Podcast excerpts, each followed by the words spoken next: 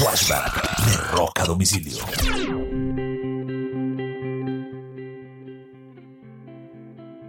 Un 19 de julio del año de 1985 comienza una de las más extraordinarias tradiciones ah, que un ah, boxeador eh, ha tenido en toda la historia.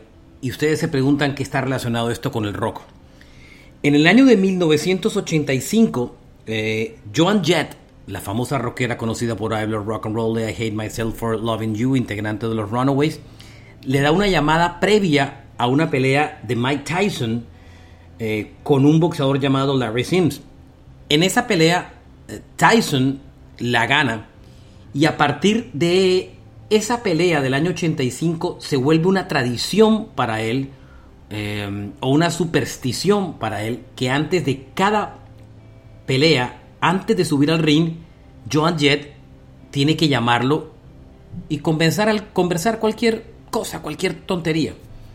Esta costumbre sigue por años y se rompió un 11 de febrero de 1990 cuando por alguna extraña razón Joan Jett no logró comunicarse con Mike Tyson.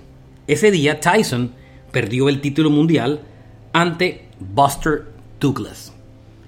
Este fue un flashback de Roca Domicilio.